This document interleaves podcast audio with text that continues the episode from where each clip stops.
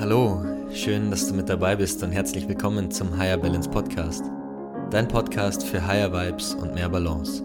Mit mir, Tobias Hopfner, aber auch mit spannenden Gästen und Themen aus der Persönlichkeitsentwicklung und Mindfulness und natürlich der Frage, wie schaffen wir es eigentlich in Zeiten von Multitasking, der To-Do-Liste, die platzt und Hyperspeed im Außen zu mehr innerer Ruhe und Gelassenheit.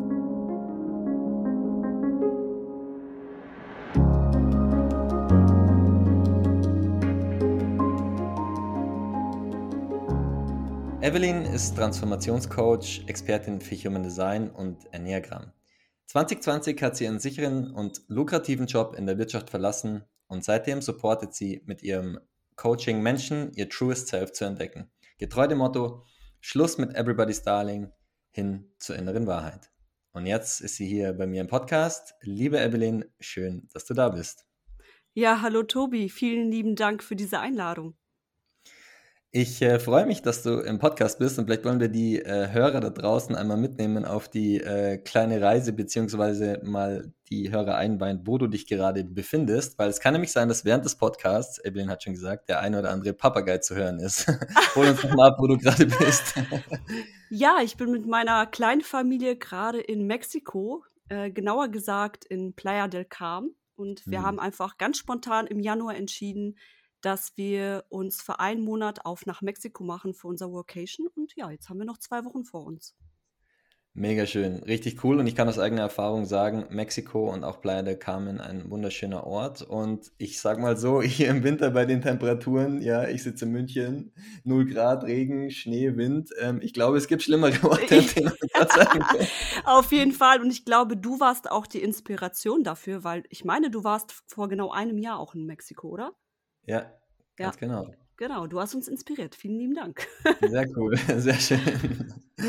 Ja, Evelyn und ich kennen uns über einen gemeinsamen Coach, den lieben David, David Blum. Shout out zu Dave. Und haben uns da vor ja, zwei Jahren kennengelernt in einer Coaching-Gruppe und haben seitdem so eine kleine äh, Mastermind. Und ähm, ja, was ich ähm, schon gesehen habe, auch auf deiner Website, Evelyn, da würde ich ganz gern einsteigen. Du hast einen Satz, der heißt, ich habe lieber die ganze Welt gegen mich als meine eigene Seele. Was für ein geiler Satz. Was für ein ja. geil, was für eine geile Sache, ja. Und da auch wirklich riesen äh, Kompliment und einfach so diese, diese Verkörperung des, ja, truest self. Und das finde ich irgendwie ganz toll und da würde ich auch total gerne einsteigen an dieser Stelle. Hm, gerne ist es nicht irgendwie verrückt, wie wir, wie wir aufwachsen und in der Gesellschaft ähm, dieses, so wie man zu sein hat, diese gesellschaftlichen Normen, das mach dies, mach das, ja, halt dich an das, mach ja nicht das, ähm, ähm, gewohnt sind und sozusagen irgendwie immer weiter ähm, unser Innerstes ähm, zusammenstutzen. Und natürlich, wir brauchen Regeln, wir, wir brauchen Normen, wir brauchen Gesetze, das ist ganz klar, sonst wäre hier wahrscheinlich Anarchie und Chaos.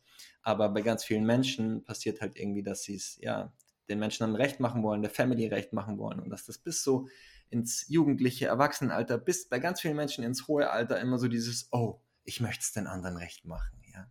Ich möchte, dass die anderen mich, mich mögen. Von daher mache ich XYZ. Und ich würde da ganz gern einsteigen, wieso da deine Erfahrung ist in Bezug auf gerade auf diese Verknüpfung und so dieses, ja, wenn ich es den anderen recht mache, dann bin ich ein guter Mensch, weil ich kenne das nämlich ähm, super, super gut von mir auch. Und vielleicht wollen wir da mal einsteigen, ja, was da deine Erfahrungen sind. Ja, super gerne. Ich denke, das ist ein Thema, das sehr, sehr viele Menschen betrifft, nur dass sich viele mhm. Menschen dessen gar nicht bewusst sind. Und ich persönlich, ich war mir dessen zum Beispiel auch gar nicht bewusst. Äh, bei mir fing das Ganze an, als ich meine Life-Coaching-Ausbildung gestartet habe und dann eine Familienaufstellung gemacht habe, wo ich mich habe aufstellen lassen. Und ich bin mit einer ganz anderen Intention da rein und am Ende der Aufstellung kam heraus, dass ich nicht authentisch sei. Und das war total verrückt, weil zu der Zeit habe ich mich wirklich als den authentischsten Menschen überhaupt mhm. wahrgenommen.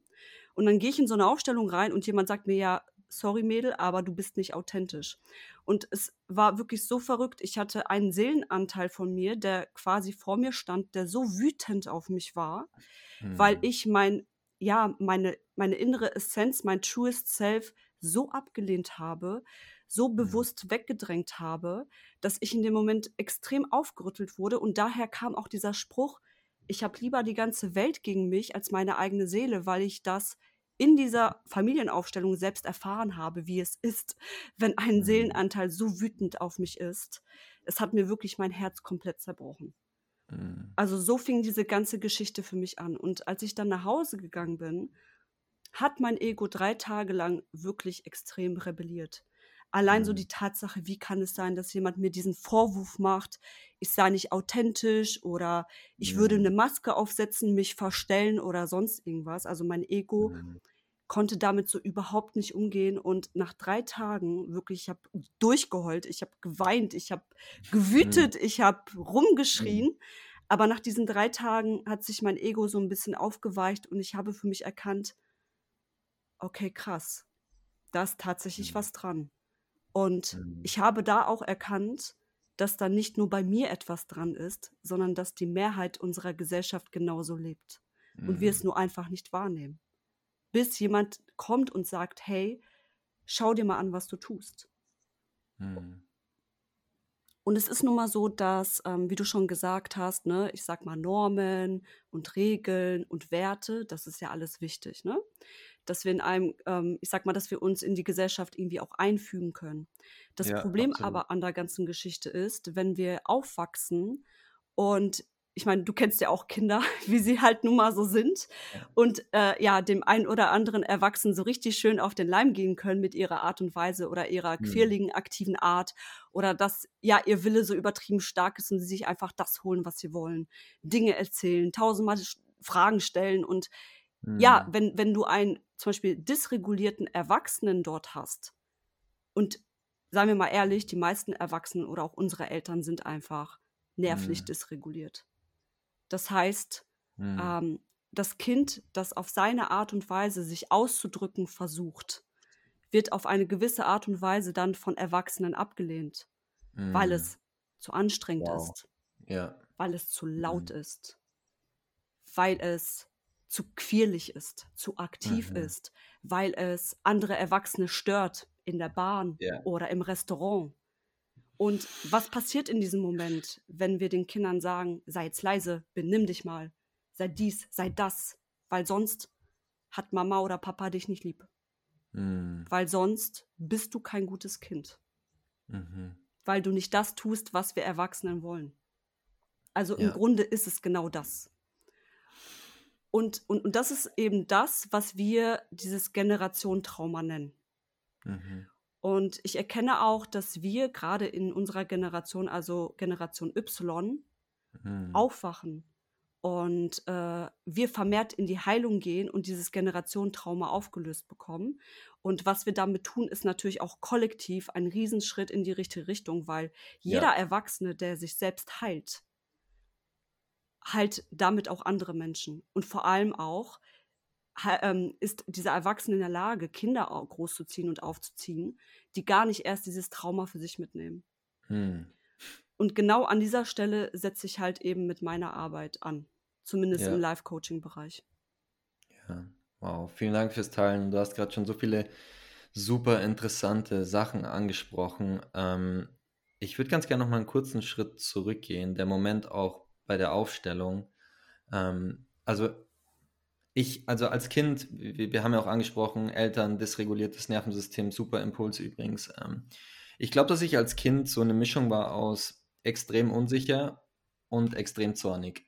Das war so, das waren so die zwei Emotionen, die ich irgendwie ziemlich, ziemlich oft kannte von mir. Und ohne jetzt dazu weit auch auszuholen, ähm, ich glaube, dass beide Reaktionen auf meine Eltern irgendwie oder in meinen Eltern einfach ebenfalls krasse Reaktionen hervorgerufen haben. Unsicherheit ist irgendwie ein gewisser Spiegel und erwachsene Menschen sind halt nicht gern unsicher. Ähm, meine Schlussfolgerung zumindest daraus in der Sekunde. Und Zorn, was, also schau dir mal an, was mit unserer Gesell Gesellschaft passiert oder wie Zorn in unserer Gesellschaft gelebt wird oder wie Wut gelebt wird. Also eigentlich gar nicht ähm, im Prinzip. Ja. Und dadurch habe ich eigentlich konstant immer dieses Gefühl gekommen, bekommen, dass irgendwas mit mir nicht stimmt. Und ich glaube, wir kennen das alle beim einen, also wir, wir kennen dieses Gefühl so, mit, dass mit uns was nicht stimmt, ja. Aber dieses fucking Thema ja, aufzuarbeiten, das dauert Jahrzehnte, ja. Voll. Und deshalb, und also, und, und deshalb, und ich habe das irgendwann, und ich habe irgendwann quasi auch erkannt, wenn ich so, wenn ich irgendwie so gewisse Charakterzüge nach außen trage, ja, ich hatte dann auch mit 18, 19 irgendwann mal einen Kumpel, der war extrem, der war extrem offen, extrem outgoing. Der ist immer auf alle zu und der war immer irgendwie freundlich zu allen und der kam super an. Und dann dachte ich mir, boah, geil, hey, das kommt super an, ich komme mit meiner zornigen, aggressiven Art irgendwie nicht so weit, ja, mhm. dann mache ich das halt auch und bin der absolute People-Pleaser geworden, ja. Und da mich quasi wieder rauszuentwickeln und zu sagen, ich mache so, wie ich möchte und nicht so, wie das andere möchten, ja, das ist wirklich ein, Jahre, ein jahrelanger Prozess. Ähm, und das war, ich hatte auch so einen Moment irgendwann, wo ich das, wo ich das erkannt hatte. Ich glaube tatsächlich auch irgendwie entweder in einer Aufstellung oder in so einer, oder in so einer, in so einem Coaching, ähm, Selbstreflexion irgendwie in die, in die Richtung. Ich würde ganz gerne mal zu diesem Moment gehen, wenn du in dieser Aufstellung sitzt und feststellst, okay, boah, krass, ähm, du bist nicht authentisch. Wie hat sich das in deinem Leben damals geäußert? Also wo hast du gemerkt, mhm. so, wow, okay, du, du verschließt da irgendwie einen, einen, Teil von mir. Möchtest du das mal mit uns teilen zu dem, zu dem Grad, wo, wie sich halt irgendwie, ja, wie du dich wohlfühlst? Ja, auf jeden Fall. Also das, was du gerade schon mit dem People-Pleasing gesagt hast, das war ja dann auch genau meine Erkenntnis. Ich ja. war auch der totale People-Pleaser, eben aus genau dem genannten Grund von dir. Weil mhm. ich irgendwann für mich erkannt habe, okay, wenn ich so und so bin, dann dann bekomme ich Aufmerksamkeit, Anerkennung, mhm. bin beliebt, komme gut an, bekomme dadurch das, was mhm. ich möchte, bin total anpassungsfähig, was mir wieder Vorteile verschafft. Also ich hatte genau die gleiche Erkenntnis wie du und ich war mhm. richtig stolz und ich habe das immer abgestempelt als, also ich wusste nicht, dass es People-Pleasing ist. Ich habe immer mhm. gesagt, ich bin total anpassungsfähig. Mm, oh. total anpassungsfähig im Konzern yeah. und jeder findet, kommt gut mit mir klar und findet mm. mich gut und ja, es läuft einfach so super toll. Mm, emotionales Chamäleon. Total. Und was uns mm. aber in dem Moment nicht bewusst ist, ist, dass wir eigentlich nur versuchen, gewisse Konflikte zu vermeiden. Mhm. Und das können Konflikte im Außen sein mit anderen Menschen, ja, indem ich halt People please und ähm, genau die Dinge sage, wo ich weiß, das möchte mein Gegenüber hören, mhm. dass ich dort auch Konflikten aus dem Weg gehen kann. Aber ich, es kann natürlich auch sein, dass ich inneren Konflikten aus dem Weg gehen möchte, weil ich mich nicht mit den Gefühlen der Ablehnung konfrontiert, äh, mhm. äh, gefühlt, ähm, ja, mich nicht konfrontiert fühlen möchte. Das mhm. heißt, ich bin ein People-Pleaser, weil ich das Gefühl der Ablehnung auch einfach nicht mhm. ertrage. Also dieses mhm. Gefühl, wenn ich abgelehnt werde, was kommt dann alles an die Oberfläche, dieses Gefühl zu halten, dieses Gefühl ah. zu verarbeiten und ähm, ja, auch einfach den Tatsachen ins Auge zu blicken. Mhm. Das ist, glaube ich, so der Grund, warum wir in dieses People-Pleasing gehen. Natürlich gibt es dort auch noch evolutionäre Gründe. Ne? Wir haben ja damals auch in Tribes gelebt und wenn wir dort abgestoßen wurden, dann war das für uns quasi das Todesurteil. Ja, absolut. Mhm. Also genetisch gesehen hängt da noch vieles mit bei heutzutage. Mhm. Also es lässt sich nicht komplett abstoßen. Aber rein rational gesehen passiert uns ja überhaupt nichts, wenn wir von gewissen Menschen abgestoßen werden. Und üblicherweise sind das ja auch sogar Menschen, die uns nichts bedeuten. Mhm wo wir Angst haben, von ihnen abgelehnt zu werden. Und das ist ja. ein ganz krasses Selbstwertthema auch, ne? Ja. Ich habe äh, dazu auch auf jeden Fall noch mal einen guten Spruch, der mich immer begleitet, wenn ich äh, über die Angst der Ablehnung nachdenke. Und zwar, mhm. ähm, selbst Gott wird abgelehnt. Und was glauben wir zu sein, wenn wir uns so dafür schützen wollen, nicht abgelehnt zu werden? Mhm. ja. ja. ja. Also es, es gehört mhm. halt dazu zum Leben, in, in dieser Welt, in der wir leben, diese Dualität, Polarität. Es ist völlig normal, ja. dass wir halt auch nicht überall gleich gut ankommen und es ist auch richtig mhm. so. Ähm, als ich dann diese Aufstellung hatte, diese Familienaufstellung, bin ich natürlich in die Selbstreflexion gegangen und habe überlegt, okay, was könnte da dran sein? Und der mhm. erste Schritt in der Persönlichkeitsentwicklung ist ja auch immer Bewusstsein. So, dieses Bewusstsein mhm. habe ich durch die Aufstellung erfahren. Ich bin nicht authentisch. Der zweite Schritt in der Persönlichkeitsentwicklung ist dann die Selbstbeobachtung.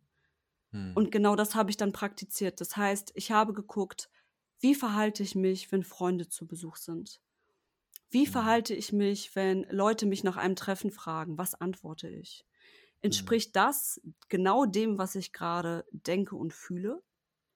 Also ist diese Kohärenz vorhanden zwischen dem, was ich denke und fühle und dem, was ich sage und tue?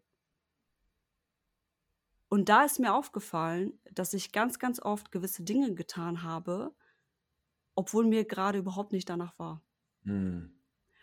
Und sich dann in dem Moment zu erlauben, auch wirklich so zu sein, wie man in dem Moment auch einfach ist und diese Maske abzulegen, ist wirklich verdammt schwer.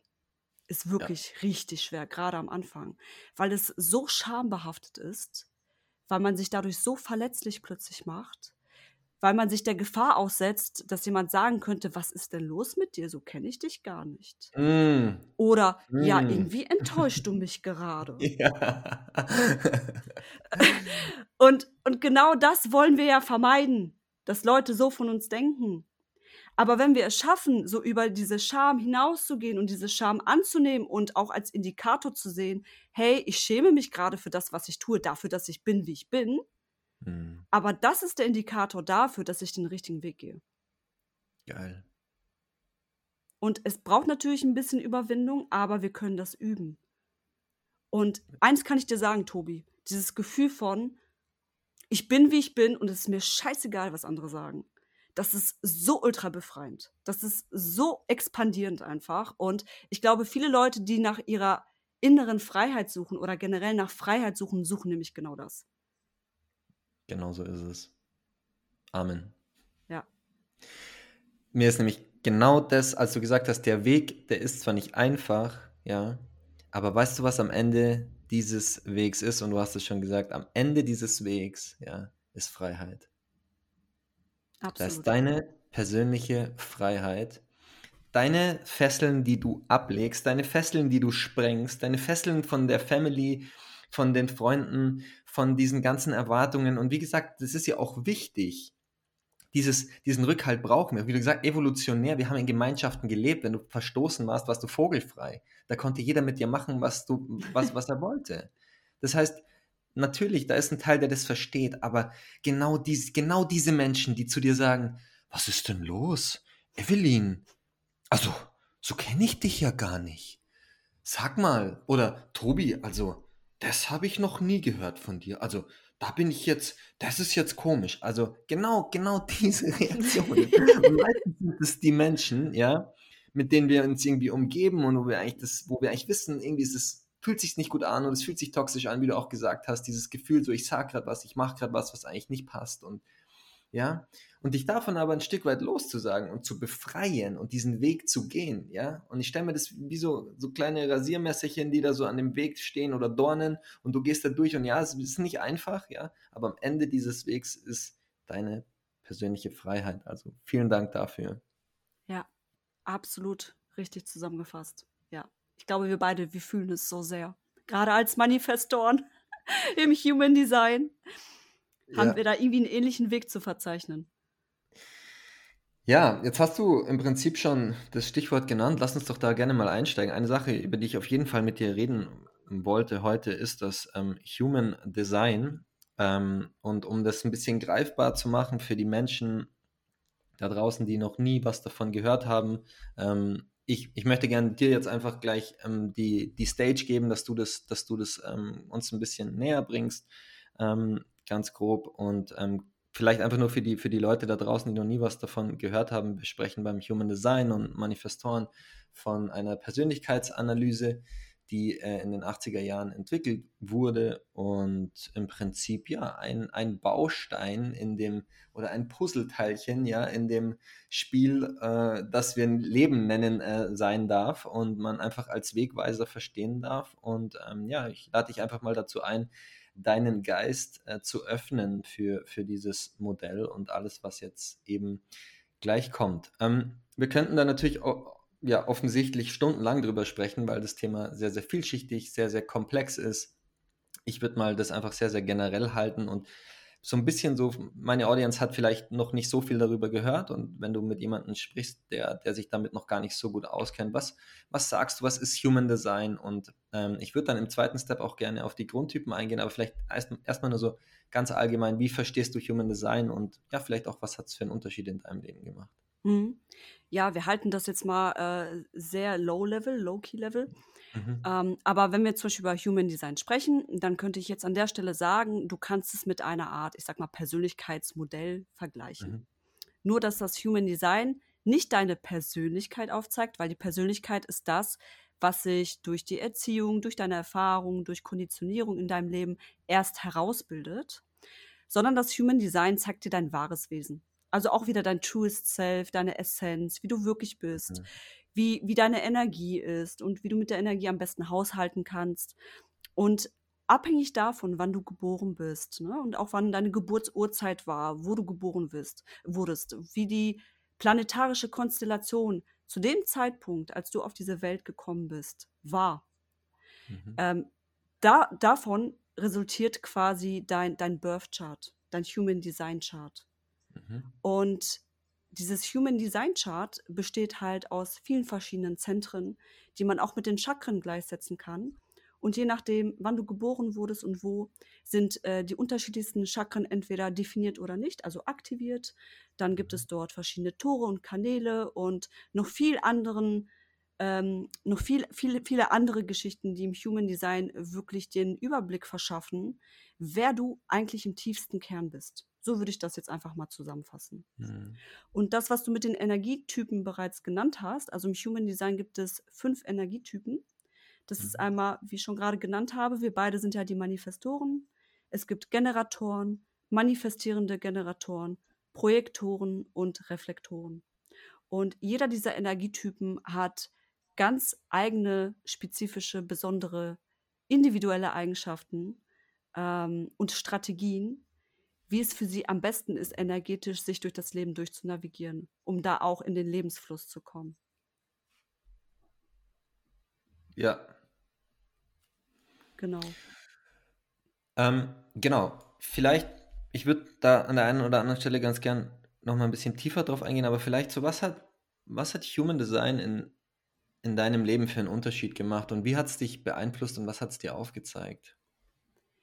Also Human Design kam in, genau in dem Jahr in mein Leben, als ich auch diese Aufstellung hatte ich glaube, das waren nur zwei Monate Zeitversatz und dort habe ich erfahren, dass ich ein Manifestor bin und ich habe mich direkt abgeholt gefühlt. Mhm. Ich habe mir einen Podcast angehört, also gibt es ja diverse Podcasts, wer da jetzt erstmal für sich reinfinden möchte. Mhm. Und habe mir gedacht, jo, das bin ich. Und ich habe für meinen mhm. Verstand in erster Linie dann eine Art Erklärung gefunden, warum ich gerade so bin, wie ich bin. Und dort wurde auch eben dieses Thema genannt, äh, Manifestoren, People-Pleasing, dass sie mhm. natürlich dann auch in so, ich sag mal, depressive Zustände verfallen können, sehr stark krank werden können, weil sie eben nicht so ihre eigene Macht leben, wofür mhm. Manifestoren ja eigentlich auch hier sind.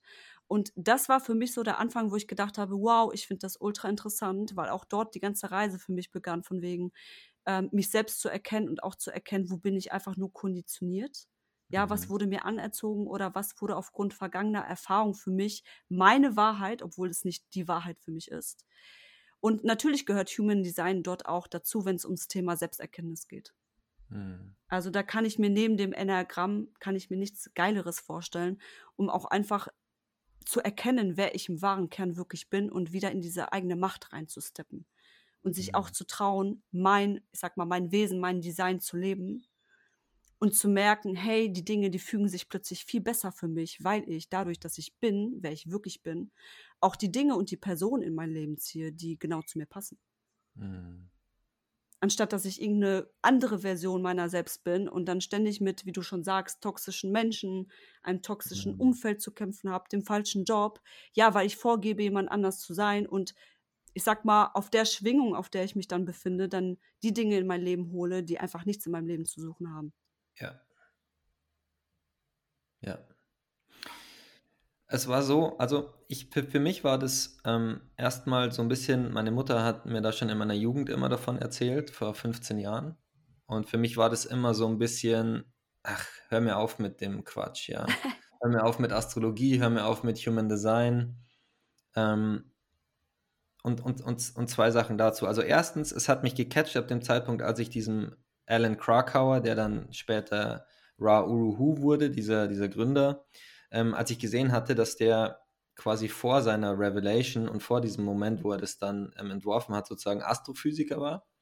Und ich mich so ein bisschen durch die wissenschaftliche Komponente da hinten, auch so der, der Metaphysik oder Quantenphysik und Astrologie, so ein bisschen abgeholt gefühlt habe und gemerkt habe, ah, okay, also warte mal, Geodaten und Geburtszeit spielen schon eine Rolle, weil am Ende im Prinzip aus diesem Gedanken heraus, aus dieser Quantenphysik, ja, zumindest der, der Praxis daraus, dass alles irgendwie verbunden ist miteinander, ja, dass die unsere Elektronen halt irgendwie machen, was sie wollen und dass meine Elektronen mit deinen verbunden sind, ja, und man könnte jetzt da in die Verschränkung reingehen und so weiter, will ich aber gar nicht, sondern das hat mich dann irgendwann so ein bisschen abgeholt ähm, und ich habe das so verstanden und dann echt auch gemerkt für mich so, Alter, ich habe das gelesen irgendwann ähm, und du hast mir auch mal ein Reading gegeben hm. und es hm. war wirklich so, boah, krass.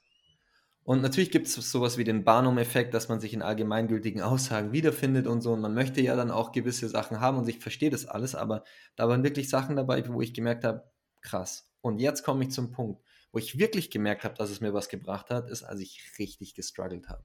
Ja. Als ich echt gemerkt habe, fuck, ja, gefühlt gehen meine Prayer, meine Gebete nicht höher als mein Kopf, zu wem auch immer, ja. Jeder hat seinen Glauben. Ich, wie gesagt, also nenn's das Universum, nenn's was auch immer. Ähm, und ich einfach merke so, fuck, ich komme ich komm nicht weiter, ja. Und da hat es irgendwie angesetzt und da habe ich echt für mich auch wirklich ein paar Sachen einfach verstanden, ja. Und wie gesagt, wir gehen gleich noch vielleicht ein bisschen auf die, auf die Energietypen ein. Ähm, aber ich habe echt gemerkt, so dieses Manifestorensein ähm, ist für mich auch einfach was da, so dieses sich zu erlauben, die Impulse geben zu dürfen, sich zu erlauben, zu polarisieren, sich zu erlauben, ich habe letztens einen Satz gelesen, ähm, ein Manifesto ist nur ein Manifesto, wenn er nicht in die Gesellschaft passt. Und das, uh. das war so, und das war so, so, sich diese Erlaubnis zu geben, ja, also für manche, die jetzt gar keinen Bezug dazu haben, hört sich das vielleicht so ein bisschen wieder an, so, hä, so, so narzisstisch, ähm, keine Ahnung, ähm, besonders angehaucht, ja. Aber da kommt schon wieder der People-Pleaser in mir, der es allen recht machen möchte, ja. Wirklich so sich zu erlauben, ja, okay, zu polarisieren, zu seiner Meinung zu stehen und dass es eben den Leuten halt dann auch nicht passt, ja, was, ähm, was die, was, was man sagt dann so. Und, und unabhängig jetzt vom Human Design, ich möchte mich da gar nicht nur so darauf verschränken. Ich glaube, das gilt für alle Menschen. Das ist total okay, ja, dass du auch mal aneckst. Es ist total okay, dass du für dich einstehst und sagst, fuck, diese toxische Beziehung, ja, und dieses, hä, so kenne ich dich ja gar nicht, so scheiß auf die Leute. ja, nein, natürlich, wenn es Family ist, immer mit Respekt auch, ja. Ich, ich bin da ein großer Fan. Nicht die Boote, nicht, die, nicht deine Brücken verbrennen, die, die Boote verbrennen und irgendwie auf einmal alle Beziehungen kappen. Immer mit Liebe und aus dem Herz raus. Aber diese Energy, so, hey, ja, ich bin ich und es ist okay. Und nur weil ich mich die letzten 20 Jahre verstellt habe, ja, heißt es das nicht, dass ich so weitermache. Und jetzt musst du damit klarkommen, dass ich, dass du das auf einmal nicht von mir kennst. ähm, das vielleicht noch so viel zum, zum Manifesto sein und auch, wie, wo ich, wie ich da so ein bisschen dazu stehe oder wo ich da daherkomme.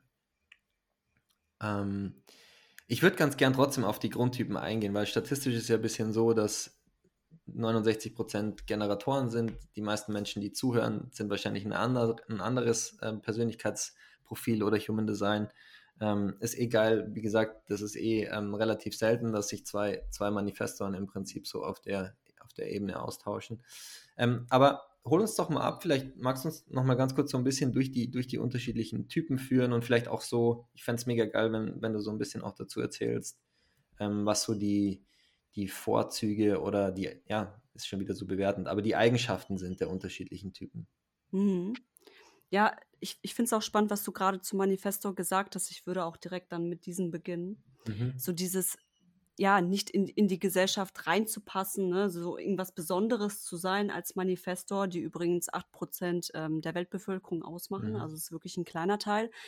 Was wir natürlich nicht vergessen dürfen, ist, dass egal wer du bist, Manifestor, Generator, wer auch immer, dass du immer deine ganz persönlichen Struggles hast. Immer. Mhm. Das heißt, du hast, ich sag mal, deine Geschenke, aber du hast auch deine ganz persönlichen Hürden. Und äh, der Manifestor, der ist eben so der einzige Typ, der initiiert. Und das ist das, was viele Leute machen. Ne? Sie, sie sie, sie fangen an zu initiieren, sie haben eine Idee und sie setzen direkt um. Ne? Wenn wir das jetzt auch mal auf den Business-Kontext ein bisschen ummünzen. Und der ähm, Manifesto ist eigentlich der einzige Typ, der von seiner Energie her so dieses Feld der Initiation eigentlich betritt. Und ich mhm. erkläre gleich nochmal bei den anderen Typen, was ich damit genau meine. Cool. Ja. So, ich, ich denke, dass du die Erfahrung auch mit mir teilst, so als Manifestor. Du hast irgendeinen Impuls und du sagst, jo, ich bin gerade voller Energie, ich fühle mich gerade so expansiv, ich möchte das sofort umsetzen und es funktioniert. Mhm. Mhm. Es ist egal, was du tust, weil wir einfach so diese Impulse bekommen und direkt umsetzen, Macher sind. Was aber auch bei Manifestoren so der Fall ist, ist, dass wir ja eine sehr geschlossene, abstoßende Aura haben. Das ist eben genau mhm. das, was du gerade gesagt hast. Wir sind da, um zu polarisieren. Mhm. Wir sind da, um auch den Leuten Themen zu zeigen und zu spiegeln. Wir sind da, um, ich sag mal, zu leaden. Also für unsere eigene Wahrheit auch vor allem loszugehen und nicht nach links und rechts zu schauen und die Leute mitzunehmen. Und wer mit mhm. uns mitgehen möchte, der kommt mit und wer nicht, ja, der bleibt halt woanders. Das mhm. ist halt mhm. nicht unsere Verantwortung, dafür zu sorgen, dass die Leute uns folgen. Weil ja. wir einfach immer das Ziel vor Augen haben. Und ähm, ich sag mal, der Manifestor, es gibt im Human Design so etwas, das nennt sich Strategie und Autorität. Mhm. Das sind so die absoluten Basics. Man sagt, wenn du wirklich nur nach deiner Strategie und Autorität leben würdest, bräuchtest du eigentlich im Human Design nichts weiter wissen. Ja. Weil dann würdest du so in deinen Lebensfluss kommen, dass du deinen Verstand gar nicht mit weiteren Informationen nähren musst, weil du intuitiv mhm. mit deiner Körperweisheit schon all die Dinge so tust, wie sie für dich bestimmt sind und dir dienen. Ja. Und ich, ich denke, dieses, ähm, das, was ich jetzt sage, da, damit wirst du dich auch identifizieren können, dass Manifestoren auch sehr oft auf Ablehnung stoßen. Mhm. Zum einen, weil ihre Aura so ist, zum anderen, weil Manifestoren einfach die absoluten Macher sind, irgendeinen Impuls haben, machen und dabei vergessen, andere Menschen zu informieren. das heißt zum ja. Beispiel auch als Kind, weswegen auch Manifestoren Kinder es manchmal schwer haben, ist der, der Mutter oder dem Vater oder der Bezugsperson zu sagen, ich gehe jetzt raus zu der und der Freundin. Nein, mhm. Manifesto-Kind hat eine Idee, zieht es durch, geht weg und die Eltern wissen nicht, wo du bist. Ja. Und, und so entstehen natürlich auch schon frühkindlich gewisse, ich sag mal, ähm, ähm, ja, so Diskrepanzen, mhm. sodass wir dann verstehen, okay, ich, ich darf meinen Impulsen nicht folgen, weil das, das ist gefährlich für mich oder das ist schlecht oder ja, andere sind dann böse auf mich. Und mhm. natürlich müssen wir als Eltern auch unsere Kinder schützen. Aber was wir halt auch als Manifestoren im Laufe unseres Lebens, als unsere Strategie informieren, lernen dürfen, ist, andere auf unseren Weg mitzunehmen, um auch den Grad der Ablehnung zu reduzieren. Also wir, ja. wir sollen polarisieren, aber wir können die Ablehnung auch ein Stück weit reduzieren, indem wir andere mitnehmen, weil mhm. wir Einfluss haben. Wir können auf einer Party sitzen und wir gehen auf Toilette und ja, ich sehe jetzt nicht den Grund darin, jemanden darüber zu informieren, dass ich auf Toilette gehe. Aber trotz allem, dadurch, dass wir diesen gewissen Einfluss auf andere Menschen ausüben, sitzen die Menschen dort und fragen sich, wo ist denn jetzt der Tobi hingegangen? Hm. Und fühlen sich selbst dadurch vielleicht so ein bisschen abgestoßen, weil du plötzlich weg bist. Und ja. naja, nicht das Bedürfnis hast, die Leute mitzunehmen auf deinen Weg. Mhm. Und das ist ein Ding, ähm, ich darf das für mich lernen auch im Business-Kontext die Leute auch mitzunehmen, mhm. was mache ich gerade, woran arbeite ich gerade, ja. sie mitzunehmen, ne, zu informieren, informieren. Ja. ohne sie künstlich dann auch abzustoßen. Mhm. Und mhm. ähm, ja, also das ist das, was ich zum Thema Manifesto jetzt an der Stelle sagen kann. Du hattest ja. gerade schon gesagt, dass Generatoren äh, so ungefähr 70 Prozent der Population Ganz kurz nochmal, ganz kurz ja. nochmal eine, eine, kleine, eine kleine Ergänzung auch zum Manifesto, weil ich das gerade ähm, weil mir das gerade noch eingefallen ist, als ich ein Video, wie gesagt, von diesem Ra Uruhu gesehen habe. Und das ist mir so in meinem Gedächtnis geblieben. Und vielleicht, ja, wenn du Mutter bist da draußen, ähm, eine Sache, die vielleicht wirklich wichtig ist, und das liegt mir auch total am Herzen, das, das ähm, jedem Menschen da draußen mitzugeben. Ra Uruhu hat gesagt, dass sobald eine Mutter einen Manifestor oder eine Manifestorin auf die Welt bringt, ist irgendwas ganz tief in ihrem Unterbewusstsein drin, das sagt, oh shit. Und das ist einfach deshalb, weil die Manifestoren so schwer zu kontrollieren sind. Wie gesagt, ich, ich bin mit drei Jahren einfach rausgegangen, bin losgezogen, ja, hab gedacht, ich, ja, erkund jetzt die Welt und Leckt mich alle am Arsch. Ich habe mir mit vier Jahren eine Maisdose aufgemacht und in den Kochtopf reingepackt und gekocht, dass die ganze Küche gequalmt hat, ja. Ich habe, ich habe, ich, ich, ich, ich, tausend Beispiele, wo ich einfach ohne nachzudenken und auch gar nicht das Gefühl hatte, dass ich das muss, ja, losgegangen bin und Dinge für mich gemacht habe. Und das ist vielleicht super wichtig, dass dieses, wenn du versuchst, einen Manifestor zu kontrollieren, ja, dass da extrem viel Widerstand kommt, dass da extrem viel Wut kommt, dass da extrem viel Zorn kommt. Und ich kenne Mütter, die Manifestorenkinder haben, ja, und genau diese Themen, genau diese Wut, diese Aggression, diese, diese Unbändigkeit, diese, diese Impulsivität aus dem, aus der, das Ausbrechen aus dem, aus der Kontrolle des Kindes, ja. Ähm, das vielleicht einfach noch als ganz, ganz kurze Ergänzung, dieser Moment, wo er sagt, so, ähm, wenn eine Mutter einen Manifestor auf die Welt bringt, dann sagt irgendwas ganz tief in ihrem Unterbewusstsein, oh shit, ja. Ähm, ja, genau, also das vielleicht noch als, als, als kurze Ergänzung. Danke, Tobi. Diese Ergänzung, die war perfekt. Perfekt auf den Punkt gebracht. Mhm. Und äh, ich kann mich auch genauso damit identifizieren und auch mit den Konflikten, die dadurch entstanden sind. Dafür, dass wir halt rausgegangen sind, weil wir unseren eigenen Willen haben. Mhm. Und ähm, ja, dort mit diesem Widerstand zu kämpfen hatten. Das ist es mhm. eben. Okay, next one. Generators. Next one. Ja, die Generatoren. Wie du schon gesagt hast, 70 Prozent der Menschheit sind Generatoren und dort unterscheiden wir zwischen Generatoren und manifestierenden Generatoren. Mhm. Ähm, ein Generator macht aus, dass sein Sakralzentrum aktiviert ist. Also es gibt ja, ja die sakralen Typen, das sind die Generatoren und ähm, nicht sakrale Typen wie zum Beispiel Manifestoren, Projektoren und die Reflektoren eben. Ja. Und die Generatoren, die haben so eine sehr einnehmende Aura. Das heißt, mhm wie du von diesem einen Typen gesprochen hast, der auf Leute zuging und von allen so gemocht wurde, vielleicht war das ja sogar ein Generator. Und Weiß du, ich, er ist Manifesting Generator. Ja, ja, ja. genau. genau. und du als Manifestor dachtest, dachtest dir, ich möchte auch so sein. Ja, weil viele Menschen wollen so sein wie Generatoren. Ja. Weil sie einfach ja. so, so diese, diese freundliche Ausstrahlung haben, das Einnehmende und weil sie so eine unermüdliche Energie zu haben scheinen. So, das sind eben auch, ich sag mal, die Leute, die, wenn sie morgens aufstehen, die Lebensenergie quasi fließt, die durch das Sakralzentrum fließt und die unerschöpflich ist bis abends. Aber natürlich nur unter bestimmten Bedingungen, denn auch ein. Generator hat nicht unerschöpflich viel Energie. Ein Generator muss seiner Freude folgen, dem Genuss folgen. Mhm ähm, der Purpose eines Generators ist, zu gebären. Also das Sakralzentrum, das liegt ja auch da, wo die Gebärmutter ist zum Beispiel.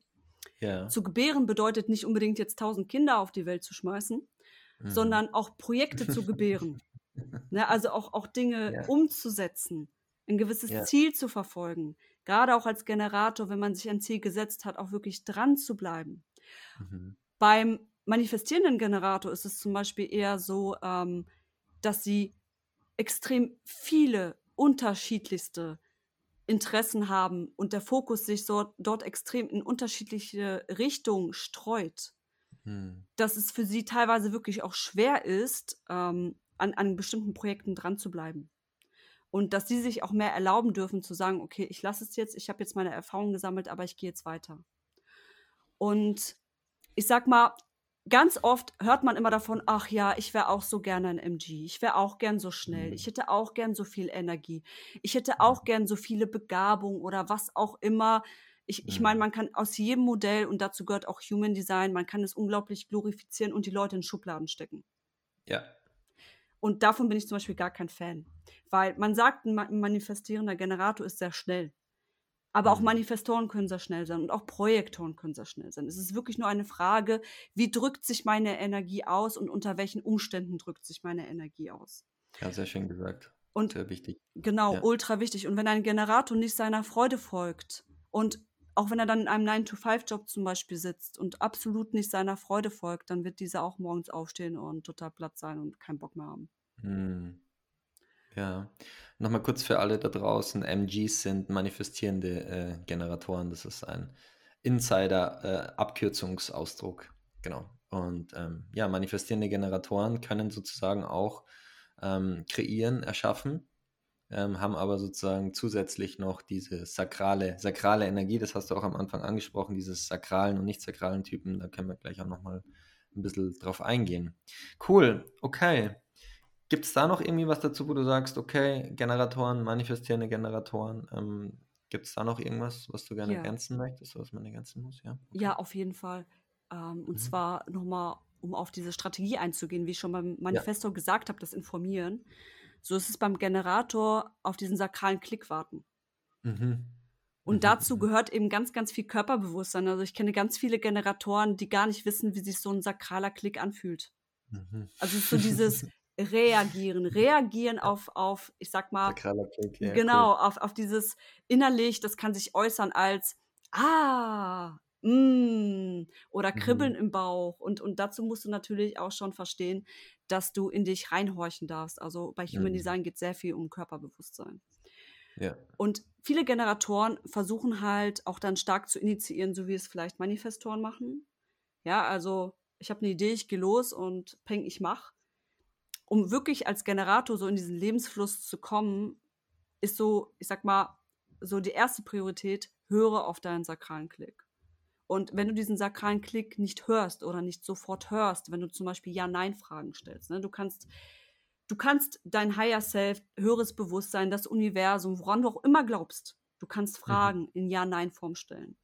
Und in dem Moment, wo du auch in deinem Sakralbereich, also drei Finger breit unter deinem Bauchnabel, irgendwas fühlst, eine Regung, dass sich die Energie erweitert, expandiert oder aber es, es fühlt sich einfach ganz stark nach einem Nein an, dann hast du quasi deine Antwort auf deine Frage und dann gehst du erst los. Ich glaube, das ist so die Sache, die Generatoren am meisten für sich lernen dürfen, wirklich auf auf diesen sakralen Klick zu hören, um dann auch wirklich für ja. die Aktion loszugehen, die die richtigen für sie sind, die sie mhm. dann auch mhm. mehr in diese Energie bringen, die ihr Sakralzentrum aktivieren, sodass so ein richtiges Feuer darin entsteht und sie gewisse Dinge einfach gebären können. Ja. Ja. Okay. Sakraler Klick. Genau. Leute, sehr wichtig. Okay. Gut. Ja, ähm. und ähm, ich sag mal, wir haben dann noch die Projektoren die machen ungefähr 20 Prozent der Gesamtgesellschaft aus. Und es wird auch gesagt, dass die Projektoren langfristig die Generatoren in der Mehrheit ablösen werden. Also da wird auch ein gesellschaftlicher okay. Shift stattfinden. Mhm. Mm, und ich sag mal, das, was wir jetzt auch kennen, so die Form der Leistungsgesellschaft, 9 to 5, ich meine, das ist so ein Konzept, das, ich sag mal, auch gut für Generatoren funktionieren kann. Ich sag gewiss kann, wenn wir aber mehrheitlich aus Projektoren bestehen, dann wird dieses System sich nachhaltig verändern müssen. Mhm. Weil Projektoren sind nicht sakrale Typen, also auch wie Manifestoren. Das heißt, sie müssen zum Beispiel sehr stark auf ihren Energiehaushalt achten. Also auch sehr stark bewusst Pausen einlegen. Ähm, mhm. Der ganze Hustle-Mode und Leistungsgesellschaft, das ist so ein Ding, da fühlen sich viele Projektoren drin verloren, mhm. weil sie mhm. das Gefühl haben, dass sie dort nicht mithalten können und ähm, ja auch das Gefühl haben, dass sie energetisch auch einfach erschöpft sind. Projektoren haben eine sehr fokussierte Aura. Das heißt, mhm. sie sind super Berater, ähm, wenn wir danach gehen. Sie können, äh, sie nehmen Dinge wahr, sie nehmen Energien wahr, sie nehmen Prozesse wahr, sie nehmen, ich sag mal, Schlupflöcher wahr, die andere Menschen gar nicht wahrnehmen. Weil ja. sie so feinfühlig und empfindlich sind, was das angeht. Und mhm super, super wichtig für unsere Gesellschaft sind und für unsere weitere Entwicklung in der Gesellschaft sind. Die Strategie des Projektes ist auf Einladung warten. Und ähm, mhm. das ist ein bisschen kompliziert, weil auf Einladung warten hört sich natürlich sehr, sehr passiv an. Jetzt im Gegensatz zum Manifesto und äh, Generator, wo sie ja nach entweder indem sie reagieren oder direkt initiieren, für mhm. sich losgehen.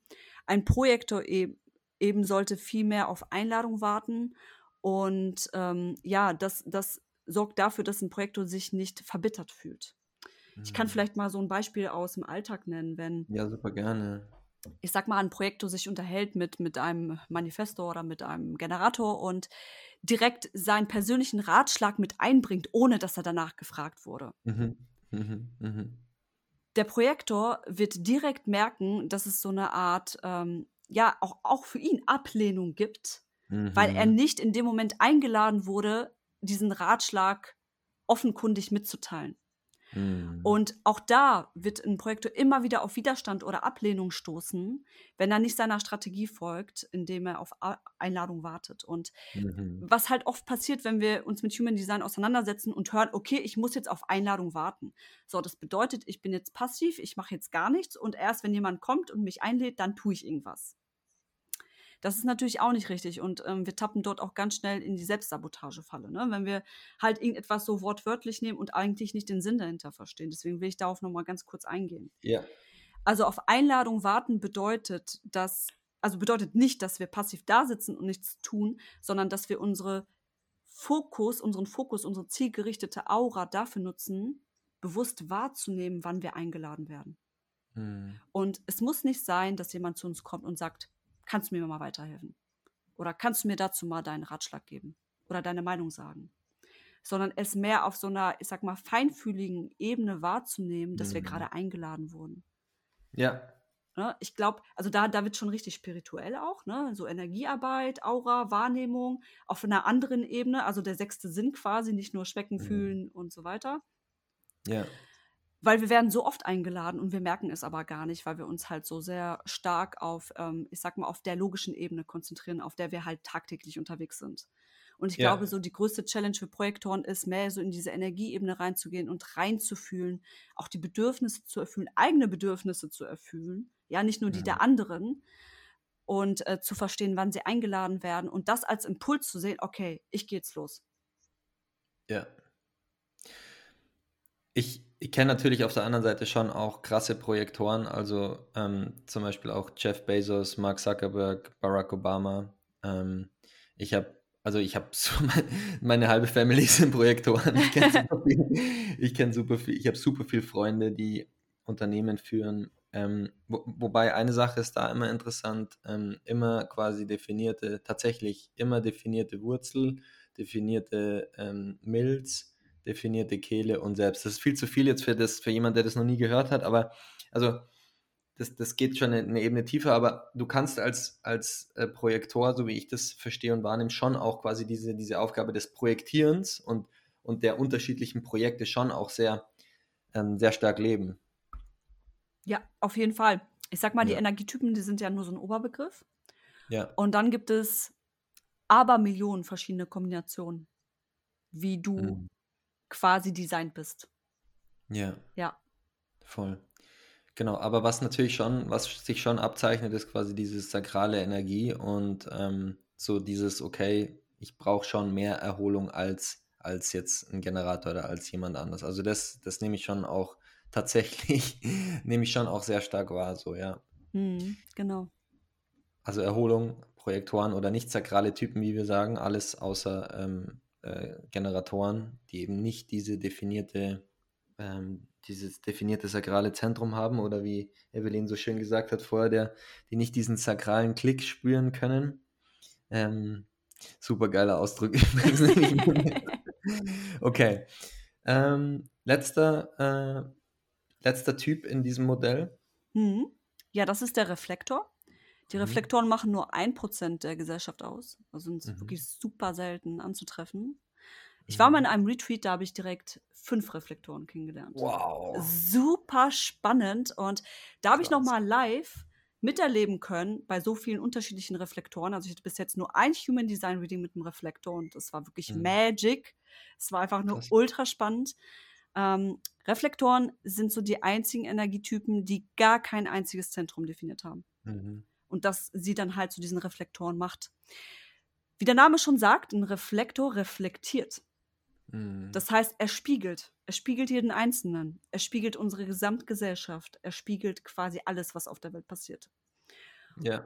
Und wenn wir zum Beispiel mit einem Reflektor sprechen, ihm gegenüberstehen und gewisse Dinge an ihm finden, die uns triggern, dann wissen wir eigentlich zu 100 Prozent, das hat sowieso immer was mit mir zu tun. Aber gerade beim Reflektor wird es so offensichtlich, welche Themen bei uns noch mhm. dran sind. Und wenn die Gesellschaft oder die Leute, die jetzt zum Beispiel das Wissen nicht über Human Design haben, nicht, nicht, sich dessen nicht bewusst sind, was ein Reflektor in dem Moment tut, nämlich er reflektiert dich. Das ja. ist dann nämlich der Grund, warum auch so viele Reflektoren, auch sie, sehr stark auf Ablehnung stoßen. Mhm. Weil plötzlich Leute auf sie zugehen und sagen, du bist schuld dafür und dafür, weil du das und das tust. Und ein Reflektor dasteht und sagt, aber ich, ich habe damit nichts zu tun. Ich mhm. weiß gar nicht, was du meinst. Mhm. Und Reflektoren, viele Reflektoren, die haben es wirklich so, so schwer im Leben. So schwer, weil sie einfach so de der Spiegel für andere sind und äh, viele Leute ganz viel Mist an ihnen abladen. Okay. Krass. Ähm, auch generell, was jetzt auch so Entscheidungsfindung angeht. Und äh, mhm. sie haben ja, sie haben ja keine, keine Autorität in, in dem Sinne. Ne? Autorität, Autorität ja. bedeutet ja auch, wie treffe ich meine Entscheidung. Das heißt, dadurch, dass sie kein Zentrum definiert haben, haben sie auch keine Autorität in dem Sinne. Und mhm. für einen Reflektor ist es wichtig, mit, mit dem Mondzyklus zu gehen, tatsächlich. Mhm. Das heißt, sie haben eine lunare Autorität. Das heißt, wenn sie gewisse mhm. Entscheidungen treffen, die größer sind, die darüber hinausgehen, was sie jetzt in dem Moment fühlen oder entscheiden können, sollen sie tatsächlich 28 Tage, also einen Mondzyklus abwarten, mhm. bis sie diese Entscheidung treffen. Und ähm, sie sind sehr natürlich mondfühlig und sie können dieses Wissen darum, wenn sie sich mehr damit beschäftigen, auch für sich nutzen, um zu gucken, wo sie wann welche Projekte starten oder wo sie wann welche Entscheidung treffen. Ähm, yeah. Nur dieses Wissen darum ist halt nicht wirklich da. Mhm. Aber auch ein Reflektor, wie gesagt, jeder hat seine Geschenke, aber auch eigene Hürden, ne? Ja, Okay. Ja, sehr schön. Vielen Dank für diese kleine Einführung.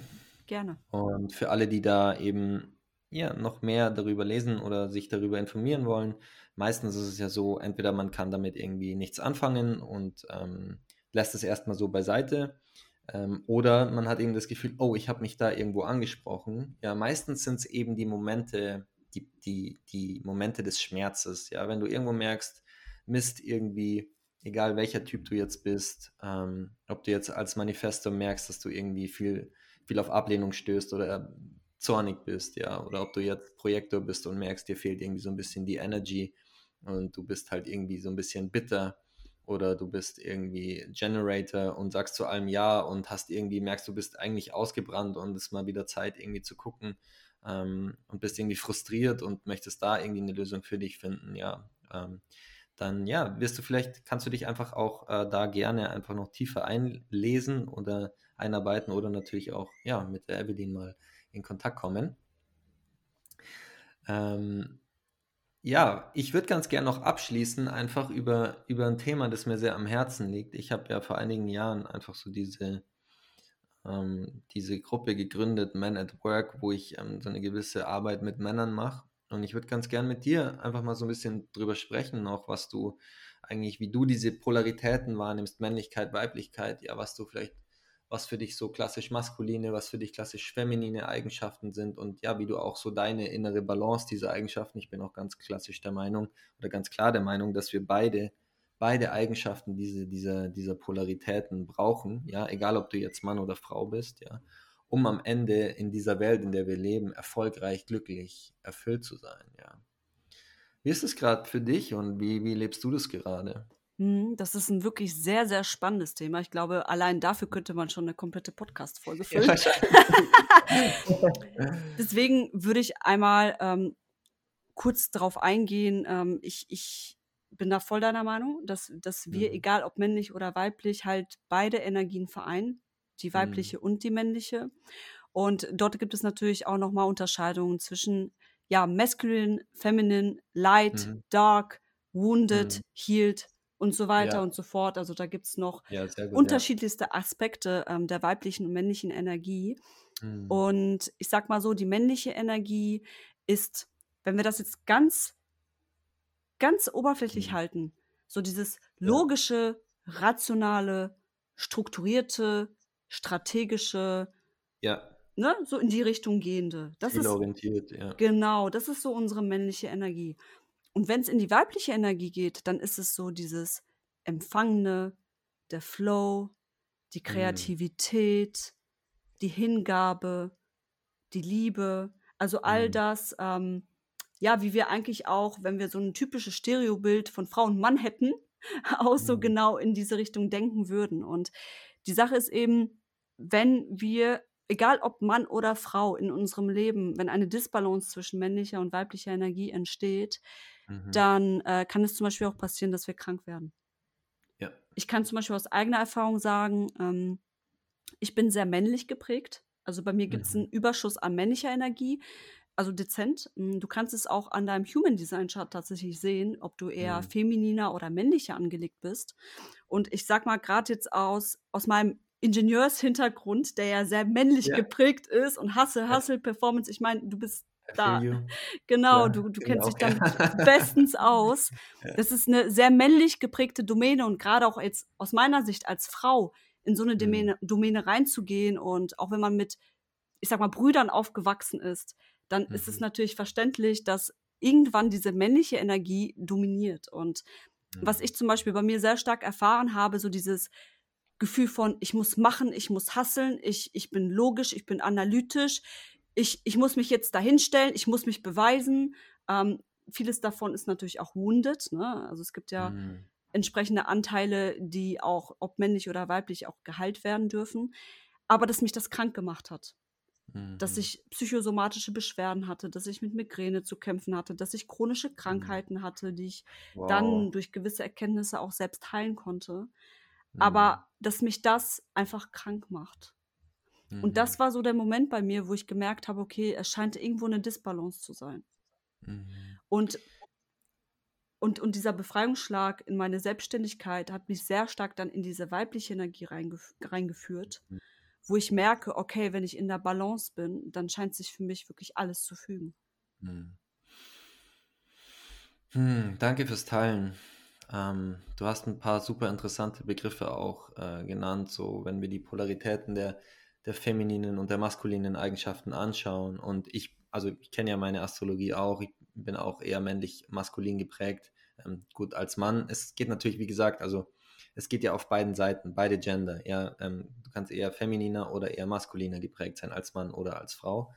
Ähm, von den Eigenschaften, die wir gerade genannt haben. Ich würde ganz gerne das nochmal ganz kurz differenzieren, weil du mich gerade sehr, sehr neugierig auch gemacht hast. Ähm, einmal, ich würde ganz gerne über zwei Sachen sprechen. Einmal maskuline Eigenschaften und hier einmal wounded, ja, oder toxisch und einmal healed oder halt das Gegenteil von toxisch, keine Ahnung, gesund.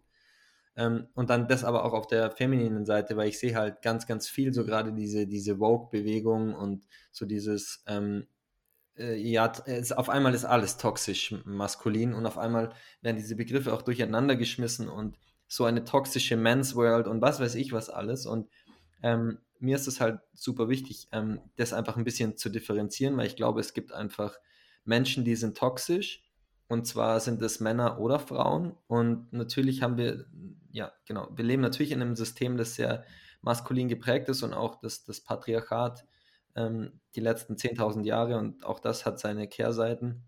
Ich würde, wie gesagt, einfach ganz gerne mal kurz noch drüber sprechen, so was, wenn wir jetzt maskuline Eigenschaften anschauen, was ist da für dich toxisch und was ist da für dich healed oder gesund? So, kann, mhm. ich, so, kann man das so trennen oder wie, wie, würdest du das, wie würdest du das angehen und differenzieren? Also, wenn ich das jetzt zusammenfassen würde, dann würde ich sagen, jetzt gerade in der Maskulinen, so dieses ähm, ultradominante Gehabe, mhm. vielleicht auch mhm. so das, mhm. was in Richtung Narzissmus geht, Mhm. Ähm, so diesen Raum extrem einzunehmen oder einnehmen zu müssen, so aus, mhm. ich sag mal, egozentrischen Gründen heraus. Mhm. Ähm, diese, diese, ich sag mal, Hustle-Kultur, die wir leider mhm. halt auch haben, äh, aus diversen Gründen, ähm, ja. ohne jetzt sehr krass in die Wertung zu gehen, ähm, dieses sich beweisen müssen, dass ich mhm. jemand bin, der ich vorgebe zu sein. Dieses mhm. Konkurrenzdenken, das geht für mich sehr stark so in dieses Wounded Maskulin. Rüstung, Härte. Genau, genau, mm. genau. Und auch sehr stark alles, was so ins Ego-Self auch geht. Ne? Mm. Masculine ist, glaube ich, auch sehr stark Ego-Self.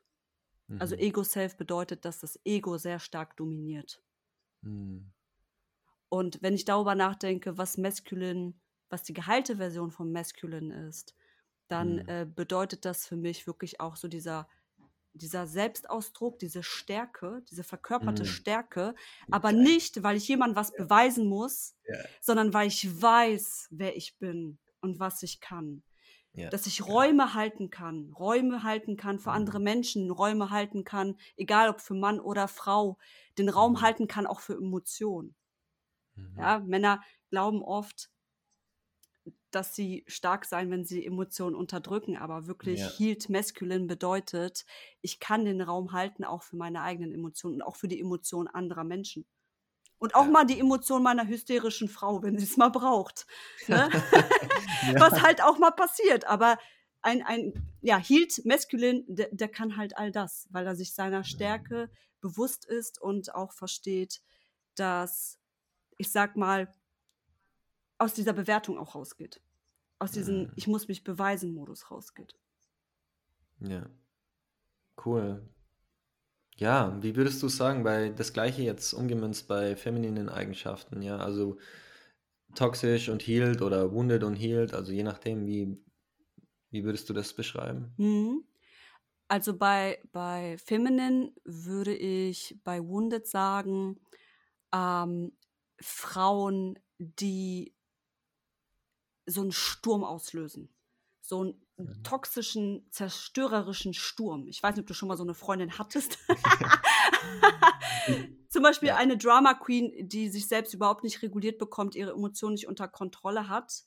Mhm. Ähm, und völlig disconnected von, von sich selbst und ihren eigenen Bedürfnissen ist. Mhm. Eine Frau, die, die nicht erfüllt, was sie eigentlich gerade in dem Moment braucht. Eine mhm. unbewusste Frau ist für mich mhm. wounded. Ne? Eine Frau, die nur in diesem Reaktionsmodus lebt und voller Emotion ist und sie auf dich draufprescht und sich nicht dessen bewusst ist, wie destruktiv sie eigentlich sein kann. Mhm. Mhm. Das wäre für mich so typisch wounded.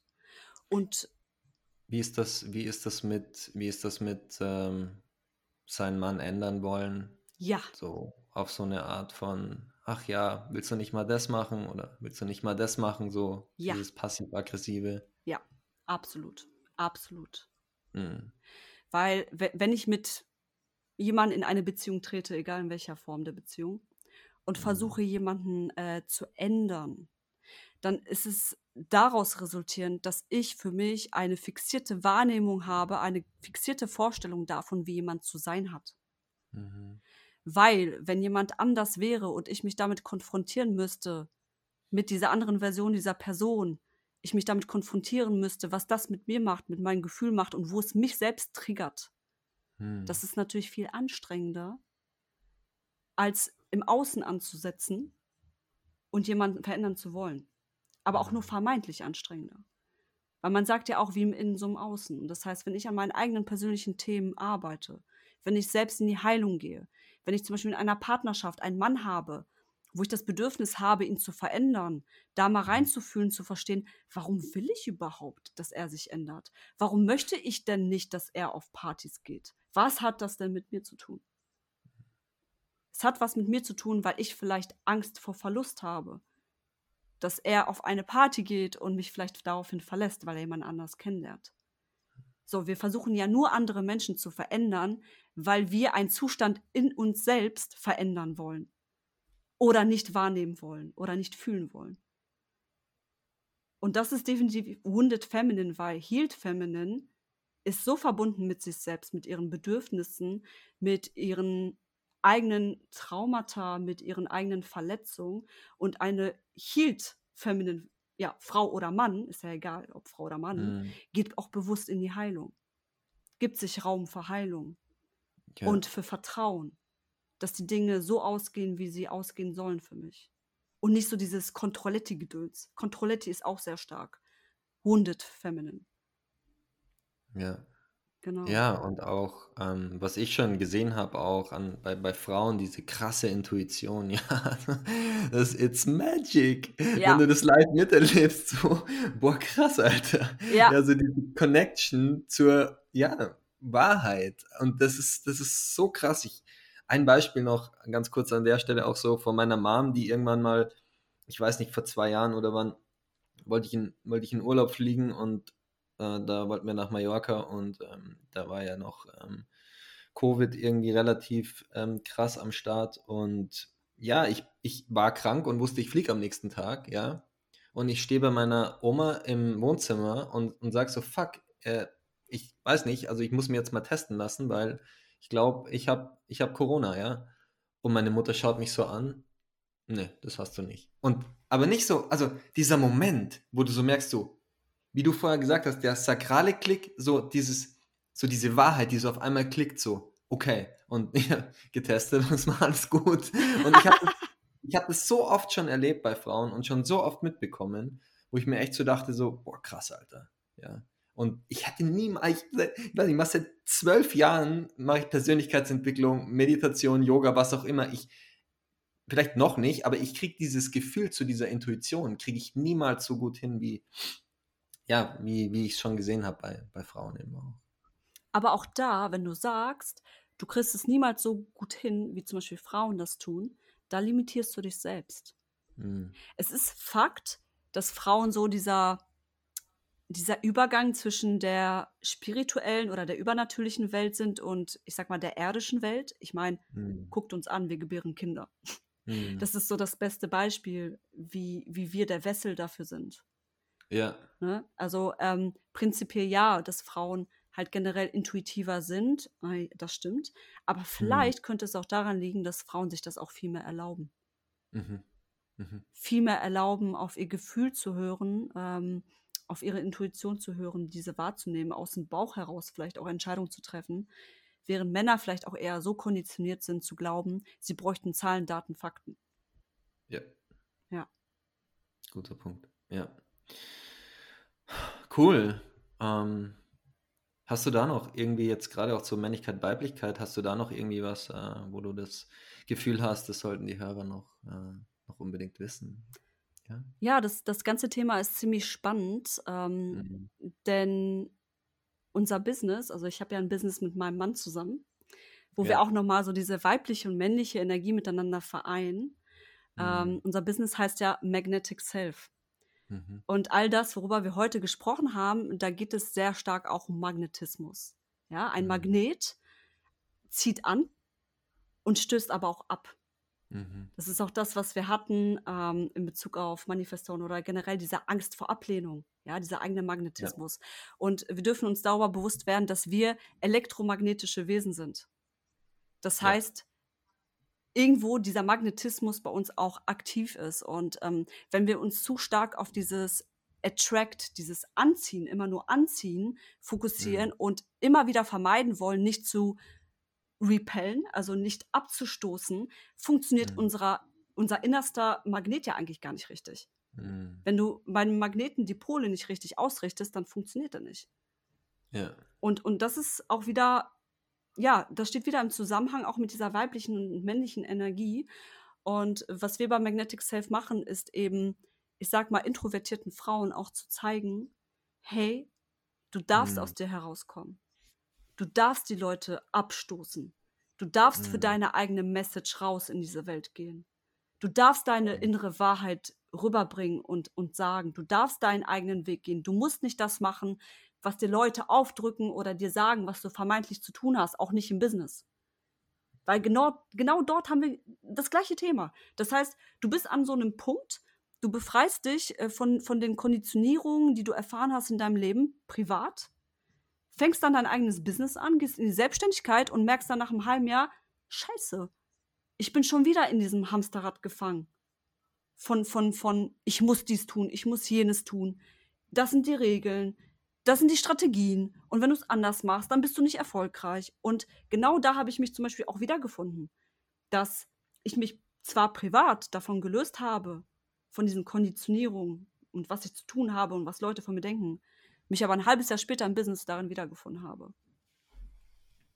Und ja. auch im Business sind wir sehr, sehr stark konditioniert, ne? So von dem, was, mhm. was Leute uns, uns vorgeben, wie wir erfolgreich sein können.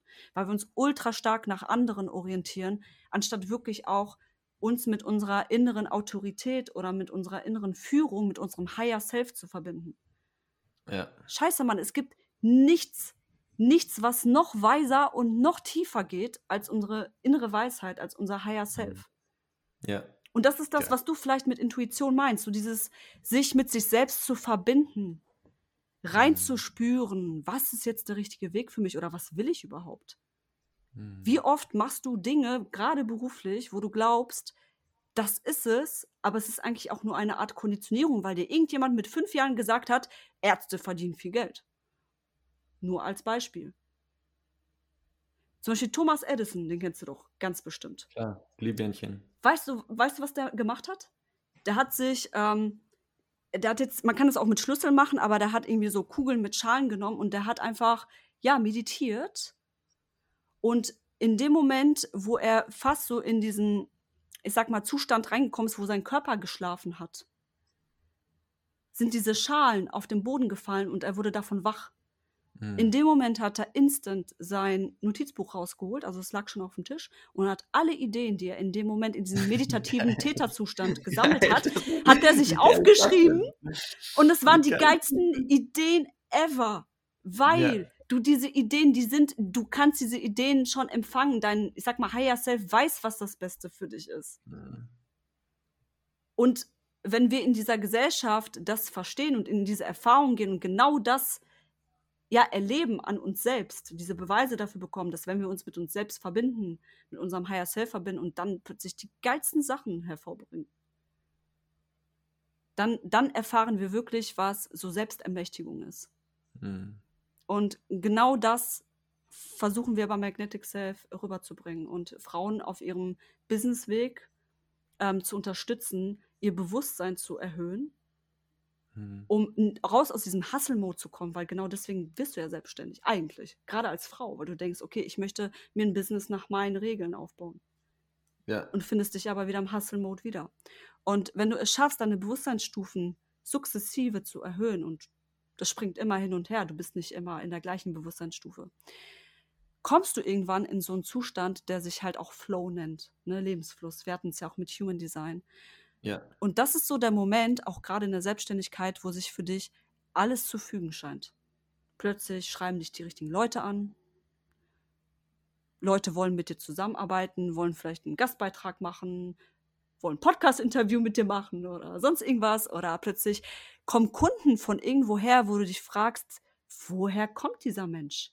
Schreib dich einfach über Instagram an, hat eine Story von dir gesehen und möchte zum Beispiel mit dir zusammenarbeiten. Einfach so aus dem Nichts. Das ist Flow. Magic. Ja. Das ist Flow. Magic, genau das ist es, so Magic. Das ist das, was passiert, wenn wir uns erlauben, auch diesen Flow-Zustand in uns selbst zuzulassen. Und das klappt nur, indem wir Widerstände abbauen. Ich finde es so geil. Ich bin ein absoluter Fan davon, Menschen zu ermächtigen. Und ich glaube, dass es ja für Frauen ist es auch, wie du sagst, introvertierte Frauen. Ich glaube, das ist so, so, so wichtig.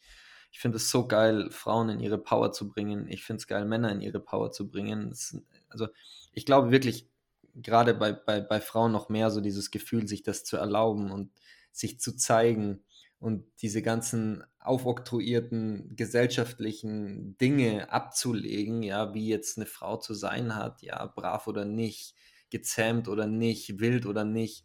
Ähm, am besten natürlich nicht wild, weil unsere Gesellschaft will irgendwie zahme ähm, Bürgerlein und Arbeitsbienen.